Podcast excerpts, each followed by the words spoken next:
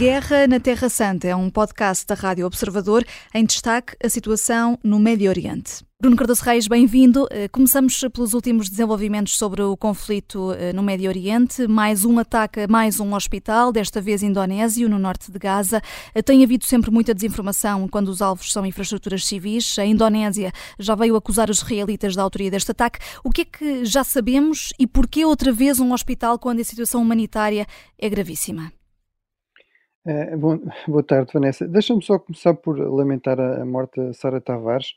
Eu estava aqui a ouvir a vossa emissão antes eh, e, realmente eu, eu, eu, também sei por experiência pessoal o que é que é ter uma doença potencialmente fatal, realmente bastante jovem, como isso também depois nos dificulta a vida em múltiplos aspectos, nomeadamente na questão do trabalho. E, e, e, pior ainda, obviamente, quando tem um, um desfecho trágico, como foi agora o caso.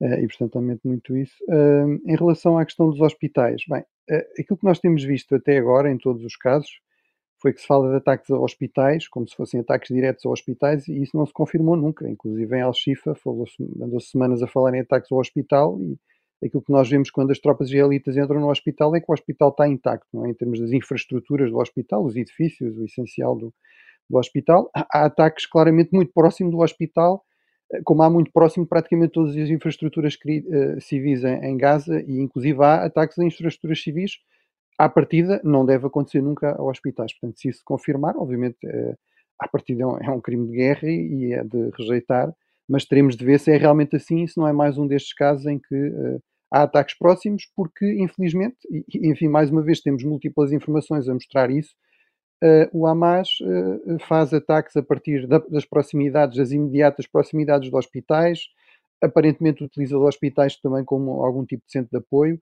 uh, coloca lá homens, coloca lá armamento, e isso vamos lá ver, não é Israel que agora inventou essa história, não é? Nós, há um famoso discurso histórico do Amu, do Amu do, do Mahmoud Abbas, do, do, líder da autoridade palestiniana, a dizer exatamente isso, a acusar o Hamas de sistematicamente usar os civis como cobertura e usar todo este tipo de estruturas para para servir de cobertura aos seus ataques, aos seus homens e, portanto, pôr civis uh, em risco. E isto não isenta, obviamente, Israel de especiais cuidados e responsabilidades nesta, nestas zonas e, e também há cada vez mais sinais realmente Israel, como eu também tenho dado a, a entender nas minhas análises, como tenho afirmado nas minhas análises, dá, dá prioridade a destruir a infraestrutura militar do Hamas, a proteger as suas tropas, a reduzir o número de baixas entre as suas tropas, num ambiente de facto de grande risco, eventualmente a tentar encontrar os reféns e, eh, e portanto, não dá grande importância realmente à proteção dos, uh, dos civis em Gaza e, e, isso também, também em si, uh, obviamente, merece crítica, merece eventualmente condenação. Agora é distinto de atacar deliberadamente e destruir deliberadamente hospitais.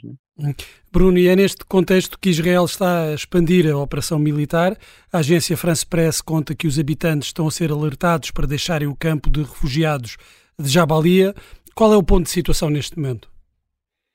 A Jabalia fica no norte de Gaza, portanto é uma zona que ainda não foi ocupada nesta, nesta manobra, que é uma manobra típica contra, contra a insurreição, ou seja, confirmou-se no fundo aquilo que me pareceu que era a ideia uh, israelita em termos de operações desde o início, que é fazer aqui uma operação de mancha, mancha de óleo ou, ou, ou mancha de tinta, ou seja, ir gradualmente, sistematicamente avançando, uh, precisamente ocupando, digamos, rua a rua, edifício a edifício, eh, estas zonas de Gaza onde pensa que está o Hamas, procurando explorar depois os subterrâneos de forma também mais sistemática, encontrar os tais túneis, eh, destruir os tais túneis, pelo menos o seu acesso, eh, e portanto esta zona, nesta zona isso ainda não aconteceu, e portanto é, é normal em termos da, da manobra israelita que, que, seja, que agora aconteça.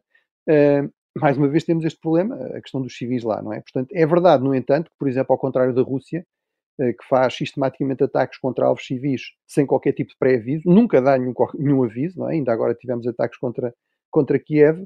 Israel, antes de fazer estes ataques em zonas civis, sistematicamente durante dias avisa aos civis para se retirarem das, dessas zonas. É? Esta manhã no Gabinete de Guerra falavas da libertação de reféns nas mãos do Hamas, eh, que parece estar para breve. Entretanto, uma fonte próxima da negociação disse à antiga emissora estatal de Israel que há progressos, mas nada foi fechado para já. Como é que essa libertação pode ocorrer neste contexto de agravamento do conflito no que toca a alvos civis? Bem, nós vamos testar aqui uma, vamos testar aqui uma, digamos, uma tese.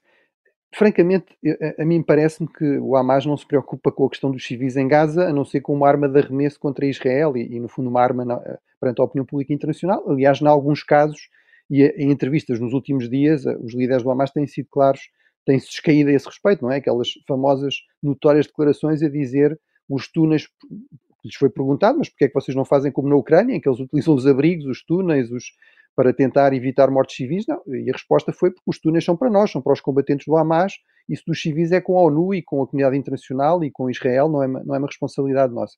Portanto, não me parece que o número de mortes civis eh, vá colocar grandes problemas do ponto de vista da decisão do Hamas.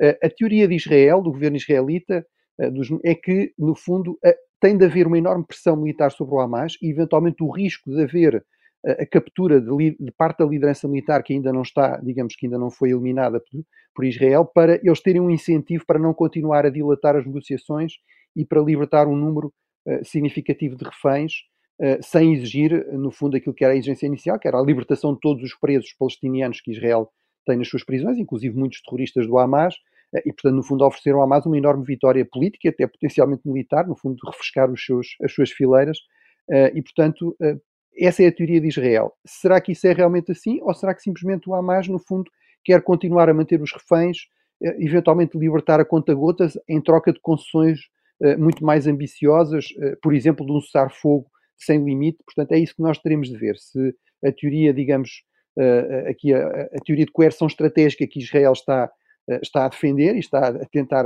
no fundo, levar a cabo, se ela, se ela faz sentido ou não, e, e, mas eu acho que nesta questão das negociações dos, dos reféns, quando se diz, bem, já, já, se avançou muito mais do que no passado, está, está muito bem, mas os, os, pontos que ainda faltam certamente serão difíceis e, portanto, até acontecer, ainda mais num contexto de guerra, como referias na, na, na pergunta, até acontecer, eu não acredito que aconteça, vamos dizer assim. Portanto, acredito que sim, que há negociações e que eventualmente há avanços, já, há fontes credíveis a dizer isso, mas acho que temos de ser muito cuidadosos e não, poder não podemos dar nada por adquirido, mesmo que haja algum anúncio de que a, a libertação está iminente, até ela realmente acontecer. Uhum. Uh, uh, Bruno, ainda aqui mais um ponto na nossa ordem de trabalhos. Uma delegação de ministros dos negócios estrangeiros da Autoridade Palestiniana uh, começou hoje uma visita à China. O que é que podemos esperar desta visita?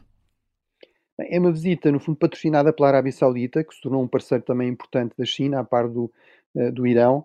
Uh, é uma forma da Arábia Saudita mostrar influência junto da China, é uma forma da China mostrar influência no Médio Oriente uh, e, e, passar esta mensagem, que é muito importante para a política externa chinesa neste momento, de constituição de blocos numa Segunda Guerra Fria, de que eles são os verdadeiros defensores do Sul global em relação ao, ao Ocidente, ao Norte global, ao Norte rico, aos Estados Unidos.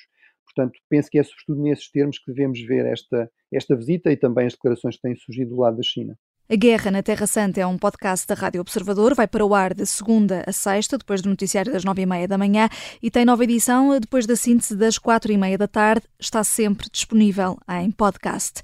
Eu sou a Vanessa Cruz.